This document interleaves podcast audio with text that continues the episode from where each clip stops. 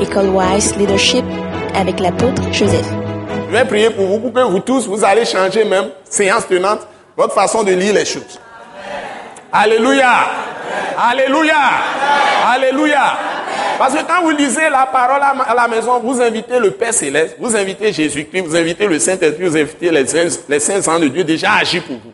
D'abord en vous-même, à vous transformer avec la parole que vous lisez, et puis aussi à parler aux autres. Et c'est bon de lire à haute voix.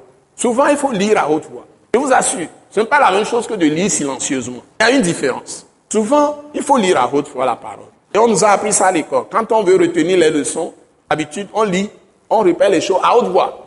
Et il faut, il faut parler. Et vous lisez avec assurance. Et quand vous lisez dans un premier temps, vous maîtrisez pas le texte, vous relisez encore. Troisième lecture, vous devez parler maintenant, lisez avec autorité. Ça, c'est très important. Et vous lisez et vous vous parlez. Comme David se parle. David parle à David. Hein? Donc il y a deux individus. David qui a peur, qui est humain.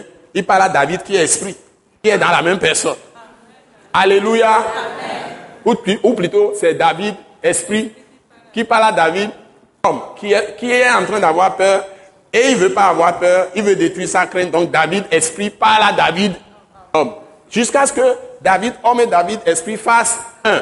Et le diable va fuir. Nous croyons que vous avez été bénis et édifiés à l'écoute de ce message et vous exhortons à persévérer dans la grâce de Dieu. Pour plus d'informations et pour écouter d'autres puissants messages, merci de nous contacter au numéro indicatif 228 90 04 46 70 ou de visiter le site web atacinternational.org. Soyez bénis en Jésus-Christ.